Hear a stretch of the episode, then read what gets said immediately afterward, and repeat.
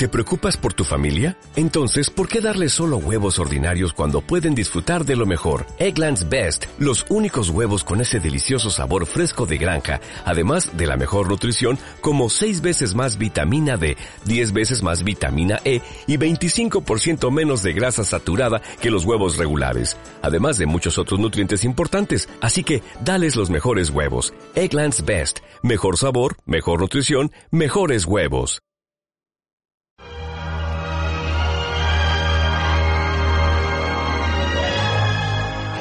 Apenas 20 minutos para llegar a las 11 de la noche. Son muchos los personajes que hemos perdido en el mundo de la política, en el mundo del pensamiento y sobre todo en el mundo del séptimo arte. Pablo de María, muy buenas noches. Buenas noches. ¿Cómo estás? Bueno, yo bien, no me puedo quejar. Visto cómo Vivo. está el panorama, no me quejo. Estoy vivo, Sí, amigos. vivo, Creo que estoy vivo, aunque alguien me haya visto por la calle y piense que no. Y lo tan, estoy. y tan vivo estás que has decidido decir, no puedo esperar al viernes, vengo el martes porque tengo muchas ganas de ver a esta gentuza de noche tras noche. Hace tiempo que no os veo esas caras de, de trasnocheros que tenéis. Exacto, Y las ojeras también. Ya lo echaba de menos. eh. Oye, mira, hoy he estado haciendo balance de las dos últimas semanas, semana y diez días prácticamente. Jess Franco, Bueno, esto, esto me duele especialmente. ya lo sé. Vigas Luna, También, tampoco. Mariví Bilbao, Maribirras, como le decía Borja Coveaga. Mariví Bilbao, efectivamente, te- Izaskun, ¿no? También conocido mundialmente. Pues sí. Y la última, Sara Montiel. Sara Montiel. Son muchas, ¿eh? Y seguro que me dejo alguno, yo creo, porque han sido muchos fallecimientos en el mundo del cinematográfico. Es un desastre. ¿eh? Tú imagínate qué película podríamos hacer con toda esta gente, ¿no? Con un guion de Vigas Luna dirigido por Jess Franco, protagonizado por Sara Montiel, en el que Mariby Bilbao tuviera un papel secundario Ah, importante. sería genial. Sería un peliculón. Sin duda, sin duda. una pena, es una pena. Sí, sí, sí. Bueno, luego hablaremos en concreto de, de Sara Montiel, que es la más reciente, ¿no? Pero esto es algo que uno solo se da cuenta cuando llega la gala de los Oscar, ese momento en el que nos ponemos a recordar todos los que se han fallecido durante el último año, que uno llega a la conclusión, todos los años, porque todos los años mueren muchas personalidades del mundo del séptimo arte, llega a la conclusión de decir, joder, ¿cuánta gente se ha muerto? Sí, en- es cuando lo ves ahí. es cuando te das cuenta, ¿no? Pero Sí. esta semana ha sido, Ha sido terrible. terrible. y bueno, y sorprendente porque Viegas Luna bueno, llevaba su enfermedad, parece ser que con un una máxima discreción, mucho secreto, pero era un hombre joven. Sara Montiel, a pesar de la edad, pues tampoco estaba especialmente enferma ni se sabía que... Y es Franco, bueno, podía haberse muerto hace 30 años o podía haber vivido otros mil, porque era un, un ente Sí, extraordinario, una cosa sobre completamente sobrenatural. Fuera de todo lo común. Pero también la pérdida de su compañera de vida y de su pareja de, de películas y de aventuras, eso le dejó también muy tocado al bueno de, de Jess Franco y no levantó cabeza. Bueno, pero vamos con cosas eh, menos tremebundas, menos terribles. Por supuesto. Y es la última ocurrencia de Paraíso Local Creativo, este colectivo betense que vuelve al ataque con este ciclo de actividades relacionadas con lo audiovisual, con el cine, bajo el epígrafe Cinema Paraíso. Cinema Paraíso. ¿Qué, qué han armado? ¿Qué Volumen armado? 2, amigos. Cuando Volumen dos. hicimos un volumen 1 hace ya unos cuantos Sí. meses, que fue un éxito rotundo y absoluto, pensamos que íbamos a hacer más. Eh, Porque está la cosa, en fin, muy temblorosa, pero inasequibles al desaliento. Eh, volvemos, volvemos con un segundo volumen, esta vez en lugar de un un largometraje de ficción, como fue el estreno de 12 más 1 de Chiqui Caravante, venimos con un documental musical. Una película documental, eh, musical, que se titula, se llama Buzos haciendo surf, es un título bastante divertido. Buzos haciendo surf. Buzo- buzos haciendo surf, parece un poco... Un traba- trabalenguas. Un poquito. Pues es una, es una película, un documental sobre el mítico grupo Surfing Bichos, eh, que es un referente en la música española. Es- Siempre se dice que los Surfing Bichos son ese grupo que sirvió de transición o de bisagra entre, entre el pop y el rock de los 80 y lo que se hizo después en, en los 90, ¿no? Es un grupo fundamental que, bueno, pues se reunieron después de, de muchos años de estar separados, 12 años después de, de haberse separado, 12 13 años, hicieron una gira en el, 2000, en el 2006 y, bueno, pues eh, este documental retrata un poco lo que fue esa gira, nos habla también del grupo, de lo que fue, en fin, de esos años que pasan, de cómo es la vida del rock and roll. Es una- hay una cosa también muy interesante que es la trastienda un poco también del negocio, de cómo se montan eh, los conciertos y sobre todo nos presenta a los componentes de los Surfing Bichos, a Fernando Alfaro eh, en, la, en la cabeza, como bueno pues como artistas, como, como crean. Bueno, es, muy, es un documental muy interesante que vamos a proyectar el jueves. Este ¿El jueves se va a hacer eh, en colaboración con el aula de cine del campus del Milán. Vamos a utilizar esa fantástica sala que hay en el campus del Milán, que para que no la conozca yo se la recomiendo porque es una enorme sala de cine con unas condiciones de proyección muy buenas que tenemos en, en, Oviedo, en el campus del Milán, como digo, y vamos a ver la peli el jueves 11 de abril, es decir, este jueves a las 7 de la tarde. Vamos a presentar allí la película. Rogelio Abraldes, director de este documental de Buzos Haciendo Sur. Muy buenas noches. Hola, buenas noches. Lo ha contado bien Pablo de María. Lo, lo, ha contado muy bien, lo ha contado muy bien. Nosotros lo que lo que queríamos era era retratar esa gira de reunión de 2006 y a, y a ello nos lanzamos. ¿no? Uh -huh. Están de moda, ¿no? Yo creo un poco estos documentales eh, que rescatan a grupos míticos, ¿no? Eh, bueno, es verdad que desde hace, de hace, desde hace unos años empieza a haber una corriente de documental musical en España que, que, bueno que ha ido creciendo bueno con, con figuras también como, como Nacho Vegas o eh, bueno es una corriente que, que, yo creo que era muy necesaria porque en otros países como, como, Estados Unidos o incluso en algún país europeo pues el documental musical es un género muy muy bien instalado ¿no? Sí, es algo además que vemos en festivales, ¿no? Cuando acudes a un festival de cine vienen un montón de documentales sobre grupos, sobre solistas, generalmente anglosajones y piensa uno con la cantera que hay aquí, que ha habido de grupos y de cantantes se podrían hacer unos documentales estupendos. Y es justo lo que han hecho ellos con Surfing Bichos, que parece mentira que un grupo mítico como los Surfing no hayan tenido más repercusión audiovisual, ¿no? Y yo creo que es justo y que la película le hace mucha justicia a, a los Surfing Bichos. Era necesario hacer algo así. Bueno, el, el, último premio al mejor documental en los Oscar, creo recordar, es pa, fue para el, este Searching for a Sugar Man, ¿no? Sí. Eh, que también es un documental sobre un mítico pues, cantautor, ¿no? Correcto, correcto. Sea que entonces te, has basado en todo esto para, Rogelio, para homenajear a los surfing bichos o, o por qué los surfing bichos sin otro grupo? Bueno, eh, por, por, varias razones. La, la, primera un poco lo que lo que comentaba Pablo, que es que eh, no, nos dimos cuenta que semejante acontecimiento, que es la gira de reunión de 2006, no tenía, no iba a tener un documento audiovisual, eh, digamos, adecuado. Es decir, nadie iba a grabar esos conciertos y se iban a perder un poco en el tiempo, porque era una gira con una con un principio y un final. Es decir, una vez que se acabasen esos conciertos, no iba a haber más surfing bichos con lo cual pues era una especie de urgencia de retratar lo que lo que se iba a perder no eso por un lado. Y por otro lado por un poco por por esa especie de, gusto por la justicia poética por el paso del tiempo en el sentido de que eh, los surfing se marcharon un poco por la puerta de atrás y de repente volvieron dos años después pues, por la puerta grande. ¿no?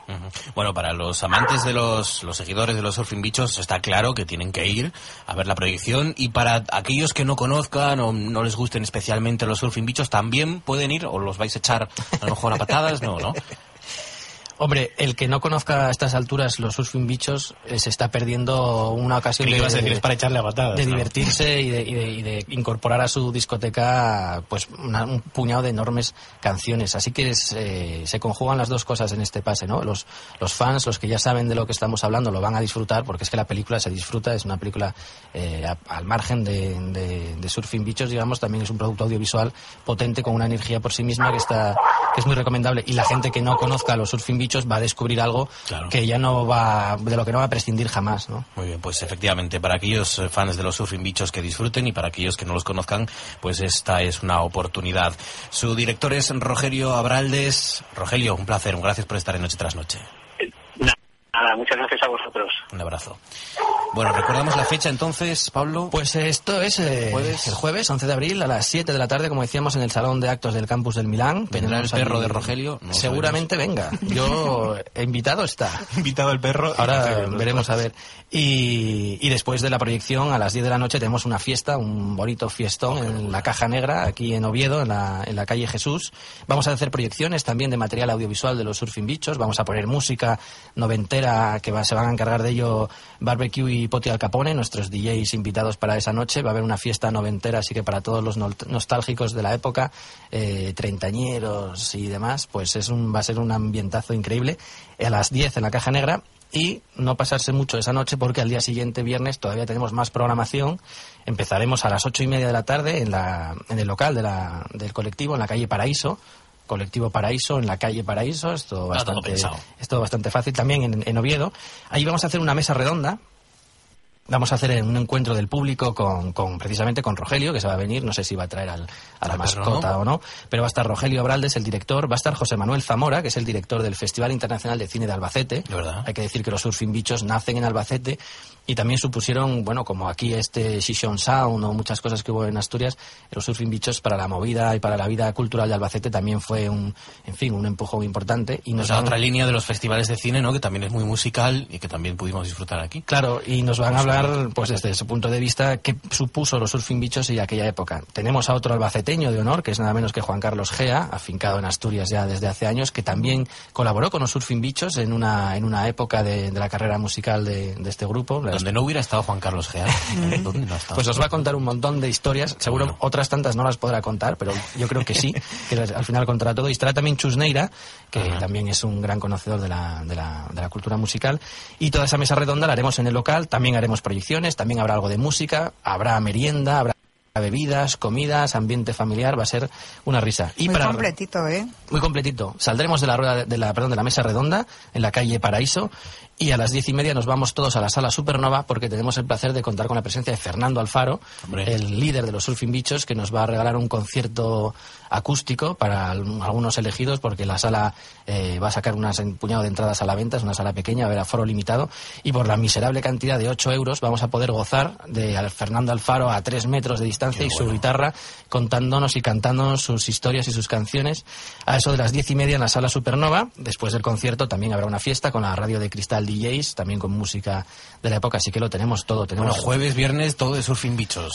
Tenemos documental, tenemos fiesta, mesa redonda, meriendas, tenemos de todo. Para la gente que quiera confirmar fechas y lugares, pues que visite en el Facebook, eh, con buscar simplemente buzos haciendo surf, ya aparece toda la información, o en la página de Paraíso Local Creativo, y invitamos a todo el mundo que se acerque que tanto los que ya son fanáticos, como decíamos, de los surfing, como aquellos que no los conozcan, porque yo creo que les hacemos un favor descubriéndoles a esta mítica banda. Espectacular, sin duda, el plan. Oye, Sara Montiel se habría inspirado, no creo, al revés. Los surfing bichos se habrían inspirado en Sara Montiel, seguramente. ¿Por qué no? Tú le, tú le dices Sara Montiel, pero en realidad ya se llamaba María Antonia Alejandra Vicenta Elpidia Isadora Abad Fernández. Me gusta más Sara Montiel. yo creo que, que sí. Una de las... es un placer genial, sensual. Fumando espero al hombre quien yo quiero tras los cristales de alegres ventanales. Y Creo que con determinadas actrices, saritísima entre ellas, habría que por decreto mm, dejar de publicar nada posterior a, no sé, determinada edad, ¿no? Porque, no por nada, sino porque el, recuerdo que nos queda de ella es muy distinto, ¿no? De cuando ya se pasaba por ahí. Por bueno, ella fue genio y figura hasta Sí, siempre fue una mujer muy carismática, pero claro, aquellas escenas, aquella boca, aquellos ojos de sus películas. eso dura era, muy poco. Era preciosa, era espectacular. En los años 40 y en los años 50 y casi casi hasta los 60, Sara Montiel, claro, era un icono sexual latino terrible, una cosa increíble. Y a mí lo que me causa un poco de curiosidad así malsana es si alguien va a salir diciendo que tuvo un romance con ella ahora que ha fallecido, porque si recordamos, Sara Montiel era muy amiga de cuando alguna personalidad célebre moría, enseguida salía diciendo, pues yo tuve una fer. Sí, como por ejemplo con Severo Ochoa, el pobre don Severo, que estaba tan enamorado de doña Carmen. Con Severo Ochoa, por ejemplo, pero bueno... Yo no creo que nadie se atreva con Sara. Eso sí, la, gente que la tuvo cerca y tuvo la fortuna, por qué no decirlo, de compartir eh, alguna tertulia con ella, las historias que contaba eran legendarias, eh, importaba muy poco si eran ciertas o no, pero contaba historias con Anthony Mann, que fue su esposo, con Gary Cooper, con Jacqueline Kennedy, en fin, con todo en su época hollywoodiense, que tampoco fue, fueron muchos años, porque después de haber tenido mucho éxito con películas eh, como Locura de Amor, por ejemplo, eh, la que ya trabajaba en la industria también mexicana, pues eh, Hollywood llamó a su puerta, ahí por los años 50, y se fue a hacer Veracruz, la mítica Veracruz, esa película de Robert Aldrich, producida y protagonizada por Bar Lancaster, en la que también estaba Gary Cooper, y bueno, esa película se filmó en México, se estrenó en el año 54. Y fue un hito porque teníamos a una española eh, trabajando en la industria hollywoodiense. En su siguiente trabajo fue cuando conoció a su, a su marido, Anthony Mann, mítico director de cine Anthony Mann, que, que, bueno, duró su matrimonio apenas duró cuatro años, estuvo del 57 al 61 casada, casada con él. Y bueno, también trabajó con Samuel Fuller en Yuma, en fin, hizo cuatro o cinco peliculillas importantes y luego ya fue cuando volvió a España y reventó taquillas y reventó Sí, sí. todo. Y se dice que le ofrecieron volver a, a Hollywood, pero ella no quiso, ella quiso quedarse aquí en, en España. Ella tuvo tantísimo éxito con el último cuplé en el 57 que, que, bueno, después hizo La Violetera, firmó unos contratos multimillonarios, se hizo célebre en todos los países de, de Latinoamérica, en fin, una, una personalidad. Sin duda, una de las mujeres más bellas del cine español, de la historia del cine español y además con mucho carisma también estos sus últimos días. personaje y una época que se cierra lamentablemente con el, con el fallecimiento de Exacto, exacto. Pablo de María, nosotros cerramos hasta aquí el séptimo arte y tienes mucho trabajo por delante con los surfing bichos, con Tengo muchos bichos. Montiel, muchos bichos. Muchos tienes. bichos por delante. Os invito a todos y espero veros a vosotros dos en primera fila en todos los actos que vamos a desarrollar jueves y viernes. Lo estaremos si no tuviéramos que hacer el programa, Sí. pero estaremos Bueno, en alma. oye, Pero físicamente esto no alma. está grabado de, de hace Esto tiempo. sí, esto sí. Por ejemplo, ahora yo es cuando digo que son menos 5 las 11, pero está grabado porque tengo mucho ojo para cosas. Sí, sí. Hoy es jueves 14 de mayo. Un abrazo, Pablo, gracias. Gracias a vosotros.